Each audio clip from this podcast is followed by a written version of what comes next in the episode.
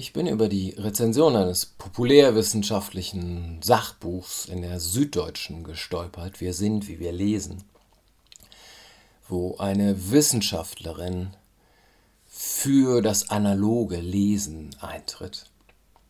Und in der Rezension heißt es an einer Stelle, Wolfs Plädoyer für die besondere Qualität der Buchlektüre setzt an der Plastizität unserer kognitiven Fähigkeit an.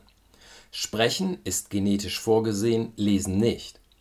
Weil wir nicht als Leser geboren werden und zum Lesen Gehirnareale benutzen, die für andere Zwecke entstanden sind, müssen Bereiche umfunktioniert und neu verschaltet werden. Lesen prägt damit unsere Art zu denken. Wie wir Schlussfolgern, Informationen einsortieren oder unser Vorwissen zur Unterscheidung von Facts, Facts und Fakes nutzen. Ähm, das hört sich erstmal ganz klug an, auf eine Art.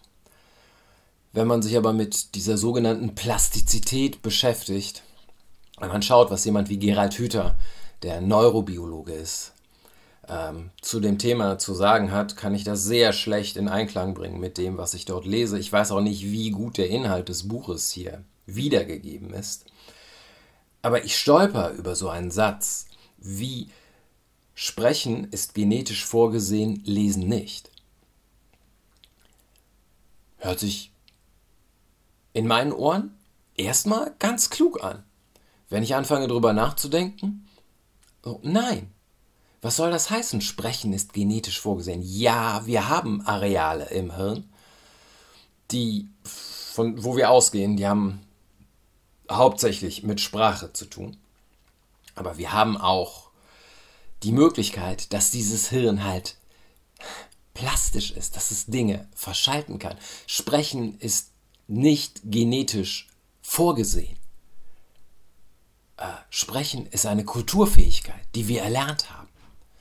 So wie Feuer machen ist auch nicht genetisch vorgesehen. So wie Jagen, Sammeln, Fliesen legen, Stab hochspringen oder was auch immer. So, das kann man lernen. Und natürlich hat alles, was man lernt, auch einen Einfluss darauf, wie man die Welt sieht. Aber zu suggerieren, ähm, dass jeder, der liest, weil es genetisch nicht vorgesehen ist, einen Vorteil hat, wenn er die Welt wahrnimmt, finde ich schwierig. Bestenfalls schwierig. Zwei Absätze weiter heißt es, ähm, Wolf gehört zu den Mitunterzeichnern der Stavanger-Erklärung, in der in diesem Frühjahr mehr als 100 Leseforscher aus ganz unterschiedlichen Disziplinen die Vor- und Nachteile der Lektüre von Papierdokumenten und digitalen Angeboten abgewogen haben und zu einem klaren Ergebnis gekommen sind. Der Bildschirm ist dem Papier unterlegen, wenn es um das Verständnis umfangreicher Texte geht, insbesondere wenn der Zeitdruck steigt. Das Verständnis umfangreicher Texte, wenn der Zeitdruck steigt. Was ich nicht rauskriegen konnte, war, was Bildschirmlesen eigentlich genau bedeutet. Ist es der Bildschirm des Rechners oder gilt der Bildschirm des E-Book-Readers auch als Bildschirmlesen? Aber Stavanger-Erklärung, keine Ahnung, ob ich das richtig ausspreche. Stavanger-Erklärung kann man googeln und dann kann man sich diese Erklärung durchlesen. Und da bin ich dann hierüber gestolpert. In der Erklärung steht, eine Metastudie von 54 Studien mit zusammen mehr als 170.000 Teilnehmern zeigt, dass das Verständnis langer Informationstexte beim Lesen auf Papier besser ist als beim Bildschirmlesen, insbesondere wenn die Leser unter Zeitdruck stehen. Bei narrativen Texten wurden keine Unterschiede festgestellt. Es geht also nicht um das Lesen umfangreicher Texte, sondern es geht um das Lesen langer Informationstexte, insbesondere unter Zeitdruck. Das ändert die Sache. Das heißt, bei allem, was wir erzählende Prosa nennen oder Lyrik nennen ähm, oder Krimi oder Thriller oder egal, narrative Texte, kein Unterschied. Jetzt fallen schon ganz viele Leute raus. Die lesen nie Informationstexte. Und die Leute, die Informationstexte lesen, ich würde davon ausgehen, die wollen etwas lernen. Warum sollte Zeitdruck ein wichtiger Parameter beim Lernen sein? Die einzige Erklärung, die mir einfällt, ist, weil du für eine Prüfung lernst, für Schule, für Uni, für irgendetwas, was von außen vorgegeben ist. Die Frage für mich wäre, ist das die richtige Art, etwas zu lernen? Für wen lernst du es? Wenn du es nicht für dich lernen möchtest, was ist der Wert eigentlich davon? So, wenn du nur eine Prüfung ablegen willst, etwas anderes fällt mir zu Zeitdruck nicht so richtig ein. Und dann wäre die Frage ja nicht, okay, aber du kriegst es, du kannst besser mit diesem Zeitdruck umgehen, wenn du einen analogen Text liest, ist halt an der Grundproblematik vorbei.